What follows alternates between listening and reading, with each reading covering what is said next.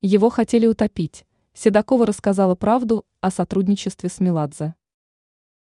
Украинская певица и по совместительству бывшая участница песенного коллектива «Виагра» Анна Седокова поделилась подробностями своих рабочих взаимоотношений с продюсером Константином Меладзе.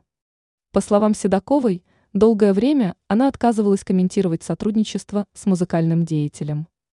В беседе с Лаурой Джугелией на YouTube-канале Фомы-Тима ТВ певица призналась, скандалы вокруг Кости бушевали, меня тоже пытались в них втянуть.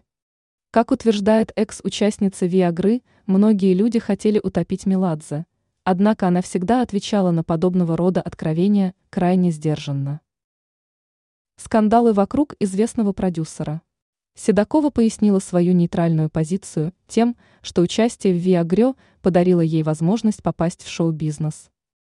Сорокалетняя исполнительница пояснила, что, вероятно, по причине ее сдержанности, Меладзе подарил ей право исполнять хит «Не оставляй меня, любимой». По заверениям певицы, к бывшему руководителю она не испытывает ничего иного, кроме благодарности. Седокова также призналась, я помню, что в Виа Грё всегда сохранялась приятная атмосфера. Я вспоминаю то время с теплотой.